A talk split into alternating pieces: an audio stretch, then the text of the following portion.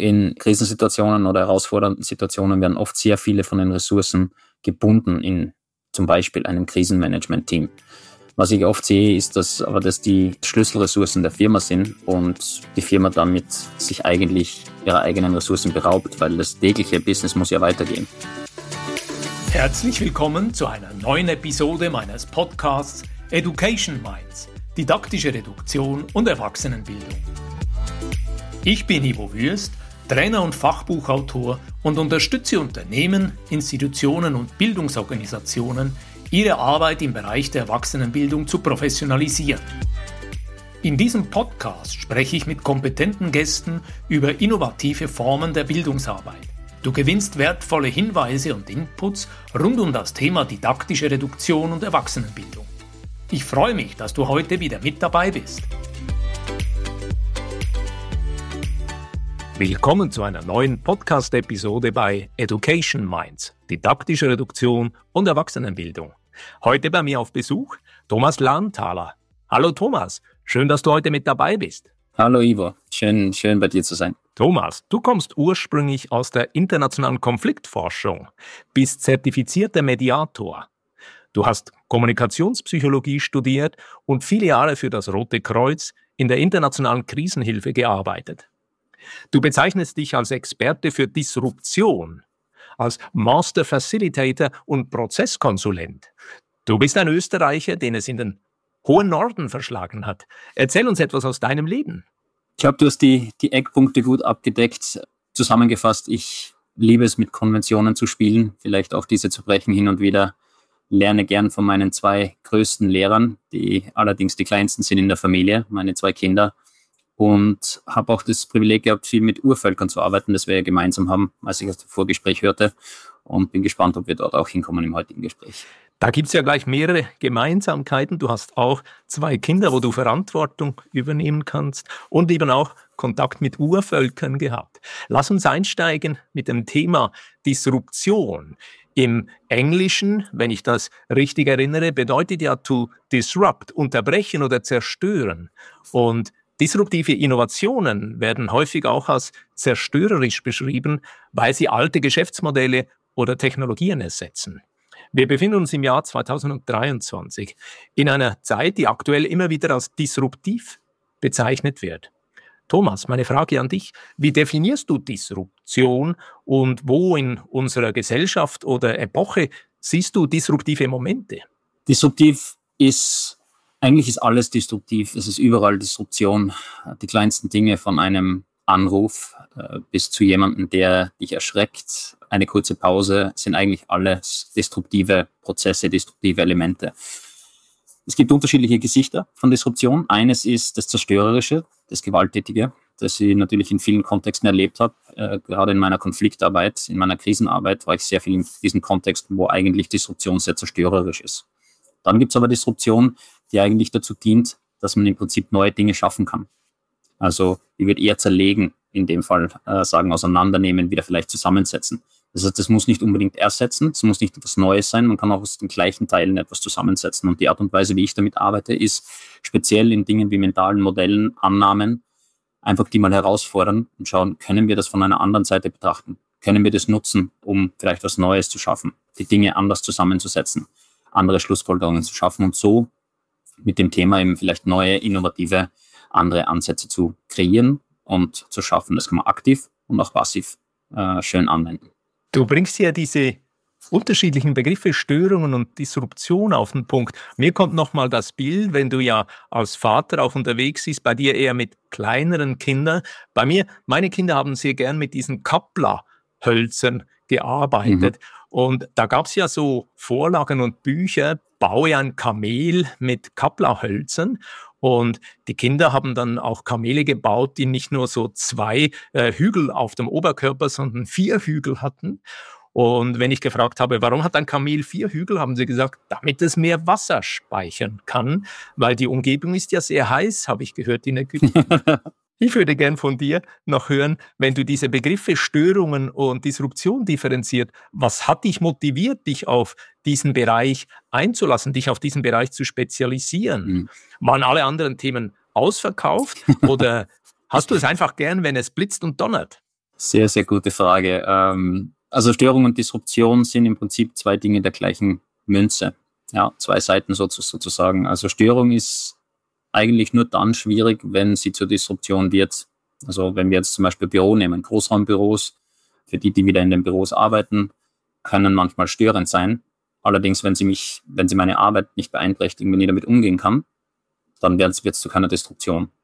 Dann werde ich, lasse ich mich nicht ablenken, obwohl ich vielleicht gestört werde. Also es ist im Prinzip, die Disruption ist oft der Effekt von einer Störung. Dementsprechend ist es auch spannend, an diese, diese beiden Dinge zu differenzieren, weil man kann mit Störungen arbeiten oder man kann mit Disruption arbeiten oder man kann mit beiden arbeiten. Aber man muss nicht auf beiden Seiten unterwegs sein. Ich finde die, diese Geschichte sehr spannend, die du gesagt hast, weil einfach das, da werden wir auch noch hinkommen, hoffe ich, im Gespräch, dieses, dieses kindliche Denken im Sinne von, wir denken einfach anders, alles ist möglich. Das ist ein wunderbares Konzept von auf der einen Seite Disruption im Sinne von andere Gedankenmuster vorstellen, neue Ideen den Menschen, die jetzt in jedem Fall wie Erwachsenen sind, äh, vorzustellen und einfach das herauszufordern, was wir den Kindern beibringen. so kann ein Kamel nicht vier Hocker haben. Ja, auch weil sie vielleicht noch keine echte Szene haben, aber in Gedanken kann es ja so sein.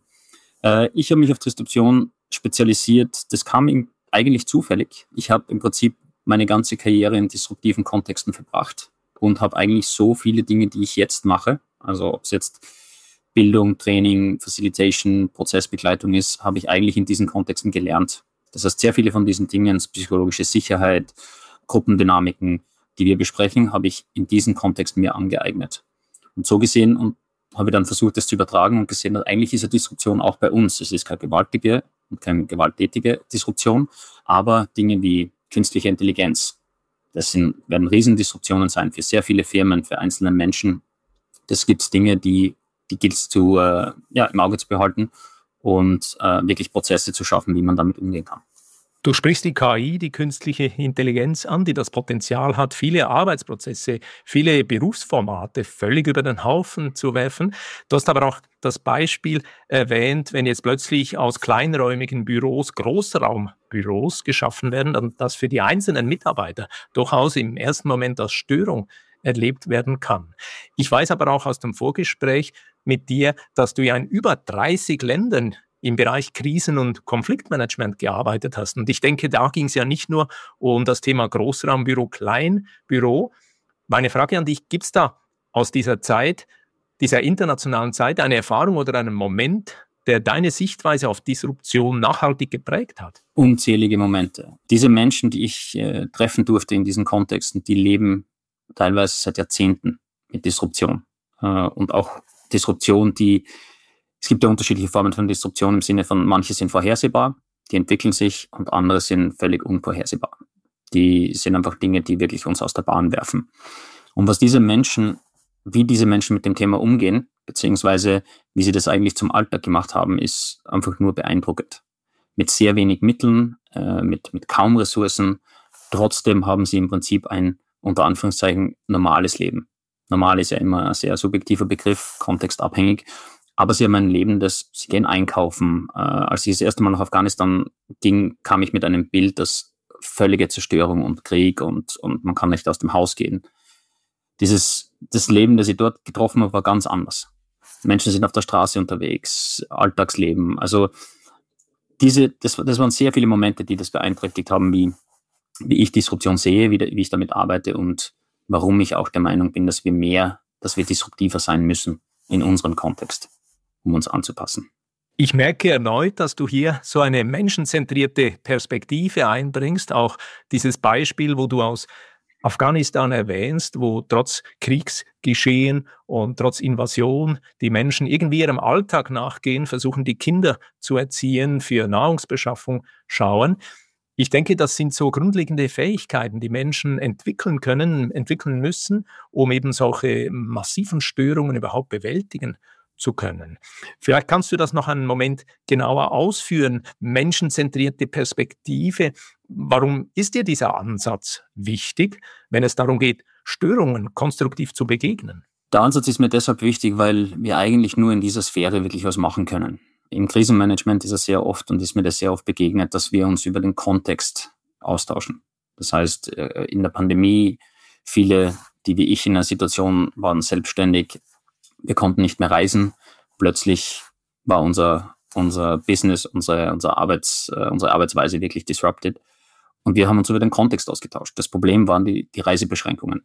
Aber mit denen konnten wir nichts machen. Das heißt, wo wir etwas machen können, ist unser Einfluss. Das ist, das ist auch wirklich der Fokus dann im Krisenmanagement. Das ist der Fokus in Änderungsprozessen muss auf Menschen liegen. Wir haben emotionelle Reaktionen. Wir haben die Werkzeuge, wir haben die Ideen. Es beginnt und es endet bei uns. Und wir, und ich gehe sogar so weit, dass wir das nicht einmal Krise nennen würden, wenn keine Menschen betroffen wären. Und dementsprechend ist dieser menschliche Fokus auch wirklich ganz, ganz wichtig, weil dort können wir die Lösungen finden, dort können wir ansetzen und dort können wir auch mit diesen Herausforderungen arbeiten.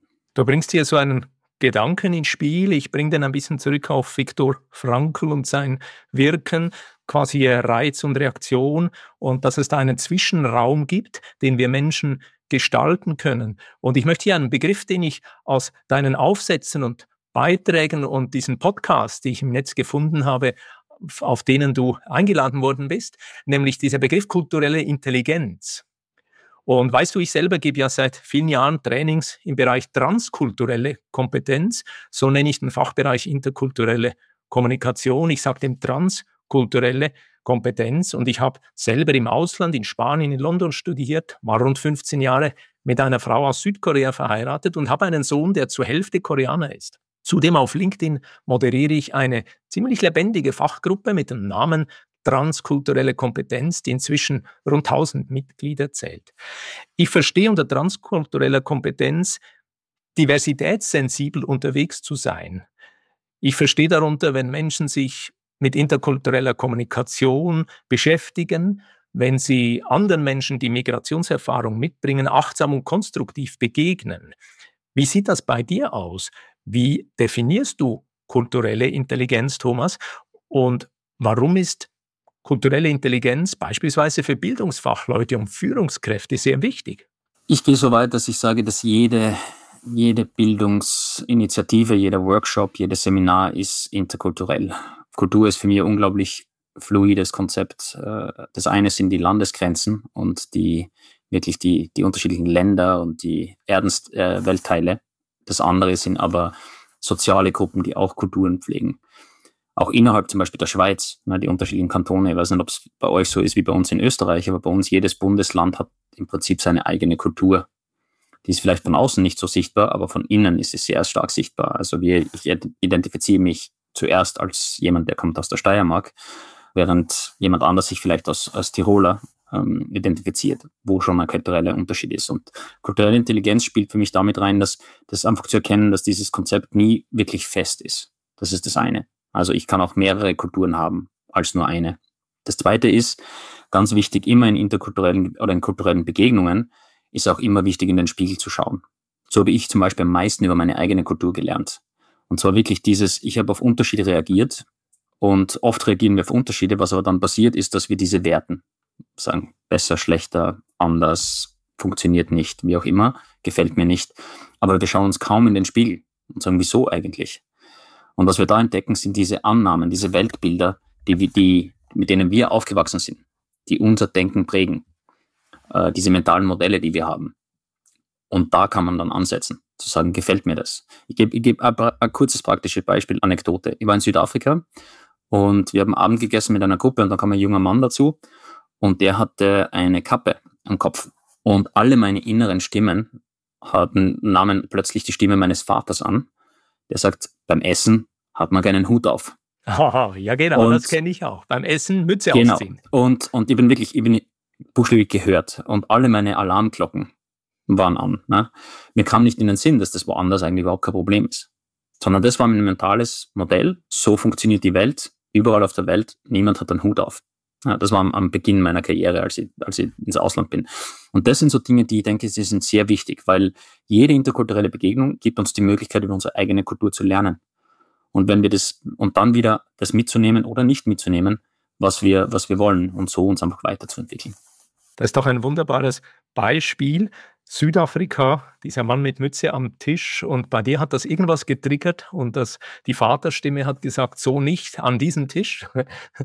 Und mir kommt hier die Frage in den Sinn, vielleicht magst du uns erzählen, gibt es so Werkzeuge oder gibt es so grundlegende Fähigkeiten, die beispielsweise für Bildungsfachleute relevant sind, wenn sie sich in Umgebungen, wo Störungen auftauchen, zurechtfinden wollen. Vielleicht geht es ja da auch ein bisschen um Resilienz, um hier noch einen in der öffentlichen Debatte weiterhin wichtigen Begriff aufzugreifen. Ich warne immer davor, in meiner Arbeit von, von Resilienz zu sprechen, weil Resilienz ist etwas, meiner Erfahrung nach, was man immer nur rückwirkend bewerten kann. Also Resilienz kann man im Prinzip nicht von vornherein bilden, weil man nicht weiß, welche Krisen auf einen zukommen. Deswegen bin ich etwas schwierig, also etwas vorsichtig mit dem Begriff. Ich, ich pflege äh, etwas andere Begriffe, und zwar einer ist Bereitschaft. Und hier, hier spreche ich nicht von Plänen. Auf keinen Fall von Plänen. Ich bin so auf einer persönlichen Mission, dass ich, dass ich versuche, die weniger Pläne in der Welt, äh, dass es weniger Pläne in der Welt gibt, weil ich einfach denke, das sind, das sind auch gefährliche Konstrukte, die uns dann sehr zufrieden äh, sein lassen und die uns ein bisschen hinters Licht führen im Sinne von, ja, wir sind vorbereitet, weil wir einen Plan haben. Ich habe sehr viele Pläne gemacht in meiner Karriere, ich habe kein einziges Mal einen Plan gebraucht, weil die Situation immer ganz anders war. Dementsprechend Werkzeuge, mit dem Werkzeuge, mit denen ich arbeite, sind Gewohnheiten. Das sind kleine Gewohnheiten, die man machen kann, die man immer wieder üben kann. Und hier spreche ich auch nicht von Routine. Ich spreche, ich unterscheide Routine und Gewohnheiten. Routine ist für mich das Gleiche gleich machen. Gewohnheiten ist das Gleiche anders machen. Beispiel Zähne putzen. Ja, wir putzen uns die Zähne mehrmals am Tag.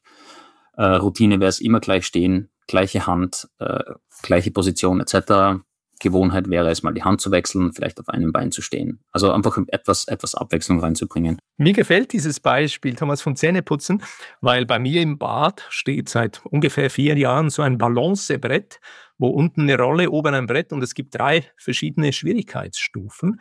Und damals meine Kinder hatten natürlich auch Freude, als sie schon bereits praktisch im Jugendalter waren, weil sie haben gesagt, sensationell, Zähneputzen kann ich jetzt zur Vorbereitung für meinen Surfurlaub nutzen weil das Brett natürlich hilft, die hm, motorischen Fähigkeiten in den Füßen oder zumindest dieses Balancegefühl gut zu entwickeln. Und es gibt noch einige andere Beispiele. Du hast vorher Viktor Frankl erwähnt. Ne? Also eine, einer dieser Werkzeuge, das jedem empfehle, wirklich zu üben, ist das, was ich nenne, der magische Moment. Das ist genau das, was Viktor Frankl beschreibt in seiner, in, in seiner berühmten Aussage da, ist wirklich das zu üben, mal kurz innezuhalten, wenn sich die Situation ändert. Oder wenn wir mit einer Herausforderung äh, konfrontiert sind. Kurz innezuhalten, zu schauen, ist die Situation die gleiche, was hat sich geändert, was kann ich machen? Also wirklich sie die, das zurückholen. Zweite, zweiter Tipp vielleicht, der zweite Gewohnheit, ständig, ständig die Annahmen hinterfragen. Also wir leben, wir brauchen ja Annahmen, um miteinander und mit der Umwelt zu interagieren. Aber diese Annahmen sind auch wichtig zu identifizieren. Heißt nicht, dass wir sie über Bord werfen müssen. Aber es, es vermeidet, dass wir diese Kartenhäuser bauen auf unseren Annahmen. Zum Beispiel. Vielleicht nur dritte, ganz, ganz wichtige Sache, weil es einer meiner Lieblingsdisruptoren ist und das ist Humor.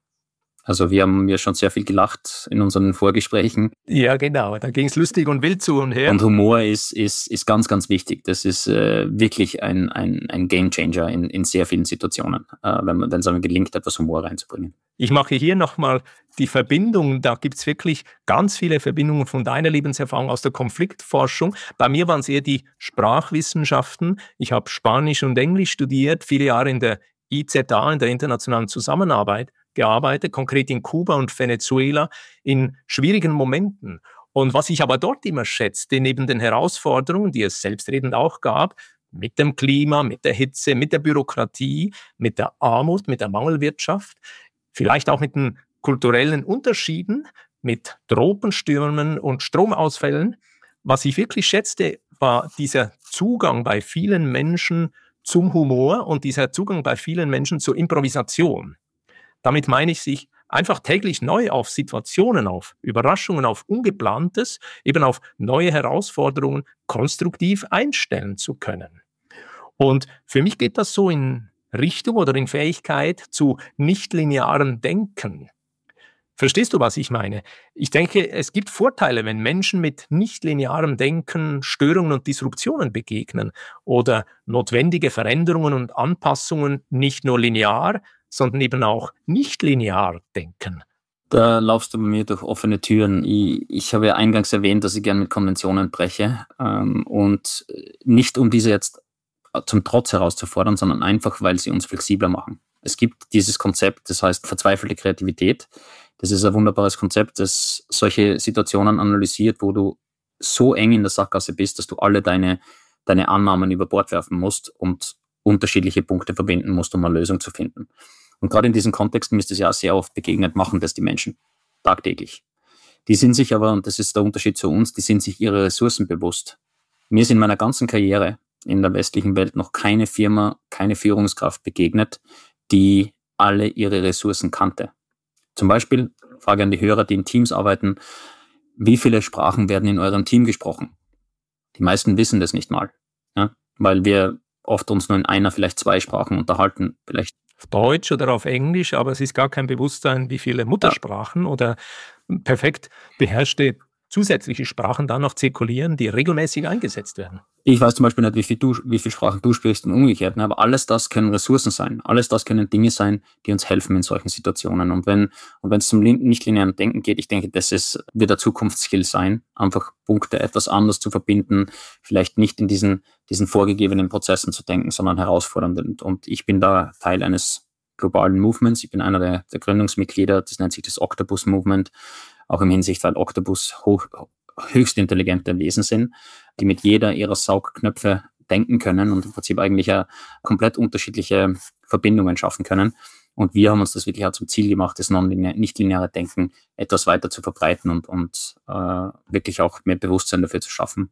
Da gibt es ja nochmal eine Verbindung bei dir und mir. Ich schaue mir auch immer gern diese Dokus an. Manchmal sind sie aus Südafrika, National Geographic, wenn über das Leben dieser Oktopusse da berichtet wird und wie die eben in einem Gelände unterwegs sind und sich dann adaptiv auch von den Farbmustern an die Umgebung anpassen können. Das ist ja sensationell. Du hast vorhin noch die Sprachen angewandt. Koreanisch hatte ich früher mal so einen Grundlagenlevel, der ist aber ziemlich verblasst, aber ich wüsste immer noch, wie ich in Seoul beim Bahnhof Dogil Marul Hasimnika sagen könnte. Spricht hier irgendjemand Deutsch? das habe ich noch auf dem Radar. Ich würde gern von dir hören, wenn du bei Betrieben, bei Organisationen, bei Unternehmen unterwegs sind. Gibt es dort so häufige Herausforderungen, mit denen diese Organisationen konfrontiert werden, wenn sie versuchen, Disruption zu ihrem Vorteil zu nutzen oder zumindest diese Situation konstruktiv zu bearbeiten? Oft mangeln die Systeme. Ganz einfach. Also in Krisensituationen oder herausfordernden Situationen werden oft sehr viele von den Ressourcen gebunden in zum Beispiel einem Krisenmanagement-Team. Was ich oft sehe, ist, dass aber dass die Schlüsselressourcen der Firma sind und die Firma damit sich eigentlich ihrer eigenen Ressourcen beraubt, weil das tägliche Business muss ja weitergehen. Das heißt, es, sie schaffen ihre eigene Disruption, so gesehen. Was natürlich eine Möglichkeit ist, ist, das zu üben und zu sagen, wir üben von vornherein tagtäglich in Innovationsteams. Denn was passiert, zum Beispiel in Krisen und herausfordernden Situationen, du kannst einfach weiterarbeiten mit einem Innovationsteam. Das wird halt dann zu einem Projektteam für diese Disruption. Du hast aber, da, du hast aber im Prinzip die Struktur nicht geändert. Das heißt, die Mitarbeiter sind eingespielt, sind bereit, weil sie diese Art von flexibler Zusammenarbeit bereits eingeübt haben genau, und kennen. Genau um das geht's. Und, und dass einfach die unterschiedlichen Mitarbeiter und Mitarbeiterinnen sich auch bewusst sind, wie das System funktioniert. Und du schaffst dann eigentlich die Möglichkeit, innovativ zu sein, in einer herausfordernden Situation, ohne dich selbst an Ressourcen zu berauben. Hier bin ich interessiert von dir zu hören. Das klingt für mich so nach einer Art Disruptionsmanagement. Und du vermittelst ja in deinen Trainings Umgangsweisen, wie man dem begegnen kann. Geht es dort auch um bestimmte Entscheidungstechniken? Wendest du die an? Äh, trainierst du die mit den Leuten und wie sehen die aus? Ich habe in meinem Buch einen Entscheidungsprozess beschrieben, der mir geholfen hat äh, in fünf Schritten. Und zwar geht's da, startet es mit, mit Identifizieren, Identifizieren der Ressourcen. Dann geht's wirklich um ein systemisches Verständnis, wo wir uns befinden. Also wirklich ein Austausch von Perspektiven. Du und ich zum Beispiel würden uns austauschen, wie wir die Situation wahrnehmen. Dritter Schritt ist Problemdefinition. Das ist oft eigentlich die Schlüsselgeschichte. Problemdefinitionen, sehr viel wird über das geschrieben, aber der, der Schlüssel für mich ist, das als Frage zu formulieren, die beginnt mit, was kann, was können wir oder was kann ich machen? Wenn die Antwort ist nichts, dann habe ich nicht das richtige Problem definiert. Weil ich kann, kann immer irgendetwas machen. Und das ist so ein Schlüsselmoment. Im vierten Schritt geht es dann, die Optionen zu erweitern. Also zuerst mal mehr Optionen machen. Jede Entscheidung hat, äh, ich sage mal, im Grund zwei Möglichkeiten, vielleicht sogar drei. Aber wir, wir wollen psychologisch nicht, dass wir vorgegebene Lösungen haben. Wir wollen gerne unsere eigenen Lösungen entwickeln. Auch wenn wir zum Schluss vielleicht eine vorgegebene wählen. Das ist ein kleiner psychologischer Effekt. Und im dritten Schritt und äh, im letzten Schritt, im fünften, da geht es dann für mich um um äh, Überzeugung. Das ist für mich die ganz, die wichtigste Sache, wenn es um Entscheidungen geht. Ich muss überzeugt sein. Wenn ich nicht überzeugt bin, werde ich immer wieder zurückkommen und anzweifeln. Und ein Tipp an die Zuhörerinnen und Zuhörer, denkt nicht in richtig und falsch, wenn es um Entscheidungen geht. Entscheidungen sind immer entweder richtig oder falsch und wir können das nur rück, rückblickend wissen. Wir können es nie von vornherein wissen, weil wir nicht wissen, wie die Entscheidungen sich ausspielen. Dementsprechend geht es um darum, Überzeugung zu bilden von vornherein und sagen, ich würde diese Entscheidung wieder so treffen. Thomas, ich habe von dir gehört, dass du intentional unkonventionelle Lernansätze schätzt. Das ist ja fast ein Zungenbrecher. Intentional unkonventionelle Lernansätze. Was können wir darunter verstehen und wie integrierst du diese intentional unkonventionellen Lernansätze in deine Trainings- und Workshops-Angebote? Ich werde es nicht versuchen zu wiederholen. Ich glaube, dann würde mir wahrscheinlich wirklich die Zunge brechen. Was ich mache, ist, ich versuche einfach Dinge anders zu machen.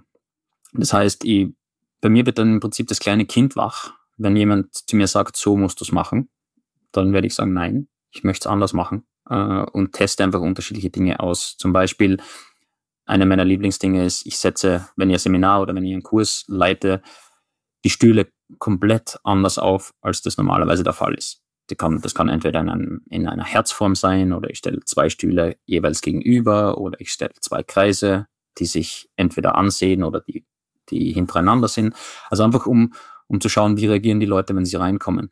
Äh, und sehr viel, sehr oft höre ich Kritik von, von anderen, äh, die, die im Bildungsbereich arbeiten, dass das ja schwierig ist für die Introvertierten etc. Meine Erfahrung ist genau das Gegenteil. In dem, in dem Moment wird eigentlich die Spielwiese gleich für alle, weil die Extrovertierten das auch nicht erwarten. Die Introvertierten sind ohnehin nervös. Also im Prinzip einfach etwas anders machen, weil der Grund kann ja ganz einfach sagen, wenn Dinge anders sind, bleiben sie uns in Erinnerung. Das heißt nicht, sie müssen gut oder schlecht sein, aber sie bleiben uns in Erinnerung. Und das ist für mich das, deswegen das größte Kompliment, was ich bekommen kann nach einem Workshop oder einer, einem Seminar ist, das war anders. Das ist auch ein schönes Beispiel, eben merkwürdig unterwegs zu sein und die Leute auch ein bisschen herausfordern mit einer neuen Konstellation. Und durch diese, ich würde mal sagen, sanfte Irritation ist noch nicht gerade eine Disruption, aber eine sanfte Irritation den Raum als zusätzlichen Pädagogen oder Andragogen zur Hilfe nehmen, beispielsweise mit einer völlig neuen Sitzordnung. Gibt es von dir so eine zentrale Botschaft, Thomas, oder eine Empfehlung, die du Erwachsenenbildnern mitgeben möchtest, die in einer sich im Moment gerade sehr schnell verändernden Bildungslandschaft arbeiten? Oder verfügst du gar über prophetische Fähigkeiten und kannst uns sagen, wo wir in fünf Jahren oder in zehn Jahren stehen? Das wird immer schwieriger vorherzusagen. Ich traue mich auch kaum, äh, auch weil ich jemand bin, der sagt, man kann die Zukunft nicht wirklich vorhersagen, selbst wenn alle Modelle in eine Richtung weisen. Es gibt einfach zu viel Unsicherheiten und zu viele Faktoren heute schon. Ich hoffe, dass wir auch in fünf bis zehn Jahren nach wie vor noch den Wert schätzen von, von direkten menschlichen Kontakt, gerade in der Bildung und gerade im Trainingsbereich auch mit der künstlichen Intelligenz, die jetzt, die jetzt einfach am Fortschritt ist, äh, gibt es ja schon viele Möglichkeiten, das zu ersetzen. Aber ich denke einfach, für mich nach wie vor nichts kann menschlichen Kontakt ersetzen. Ähm, mein Tipp an Zuhörerinnen und Zuhörer, sich trauen. Ähm, sich trauen, anders zu denken, hin und wieder mal kleine Veränderungen und auch in sich selbst reinzuhören, was macht das mit mir? Weil oft ist, oft sind wir die Blocker von Veränderungen und wir nehmen an, dass unsere, unsere Teilnehmer und Teilnehmerinnen das nicht wollen, aber oft liegen die Widerstände bei uns. Und das ist eigentlich nur eine Weiterentwicklung, die, die uns allen hilft. Danke für dieses schöne Beispiel, diesen Aufruf, auch bei sich selber gut hinzuhören, Thomas. Und an dieser Stelle fasse ich doch mal gern zusammen, was ich mir im Verlauf des Gespräches hier notieren konnte. Ich habe für mich aufgeschrieben, erstens, das Thema Disruption oder aus der Bahn geworfen zu werden, muss man nicht nur negativ oder als bedrohlich einschätzen, sondern gerade auch in Bildungsprozessen kann das durchaus einen positiven Einfluss und neue Energie in eine Situation bringen. Als Punkt zwei habe ich mir notiert, Selbsteinsicht und Selbstreflexion sind Schlüsselkompetenzen für Menschen, die im Bildungsbereich arbeiten oder Führungsfunktionen übernehmen. Im Grunde genommen geht es um eine Kompetenz, bei der wir nie am Ende sind. Ein ganzes Leben lang können wir sie weiterentwickeln. Und dann greife ich noch das Stichwort nichtlineares Denken auf. Für viele Menschen, vermutlich gerade in unserem Kulturkreis, mag das eine Herausforderung sein, aber Wir sind grundsätzlich alle mit dieser Fähigkeit geboren worden. Zu Beginn haben wir über Kinder gesprochen, über diese Kapplerhölzer. Meine Kinder haben Kamele gebaut mit vier Kamelhügeln hinten auf dem Rücken für Wasserspeicher. Das sind doch schöne Beispiele, wie junge Menschen, überhaupt Menschen mit nicht linearem Denken möglicherweise zu kreativen Zugängen finden. Habe ich das Wichtigste erfasst? Fehlt etwas? Gibt es Ergänzungen von dir? Ergänzungen gibt es immer, aber ich denke, du hast die wichtigsten Punkte auf alle Fälle erfasst. Ich, es, ist, es geht einfach darum, mal unsere Annahmen, unsere mentalen Modelle etwas über, über Bord zu werfen und zu schauen, vielleicht können wir wieder Kinder sein. Ich finde das Beispiel da wunderbar mit dem Kamel. Hin und wieder einfach mehr Kind sein, hin und wieder versuchen, die Welt mal neu zu entdecken, auch wenn es schwierig ist mit allen unseren Erfahrungen. Aber was, wenn es uns gelingt, wir finden, das ist wunderschön und wird uns weiterbringen und unsere Realität noch mehr erweitern.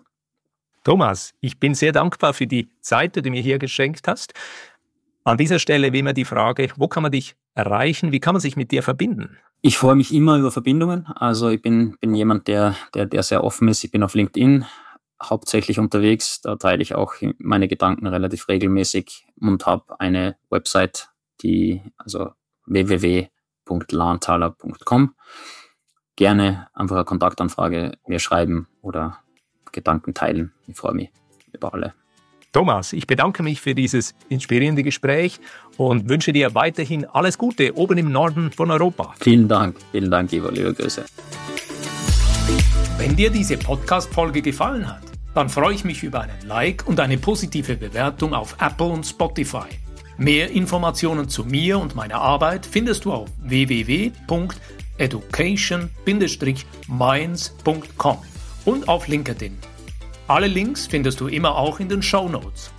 Ich freue mich, dich auch in der nächsten Episode wieder mit dabei zu haben. Bis dann, dein Gastgeber Ivo Würst.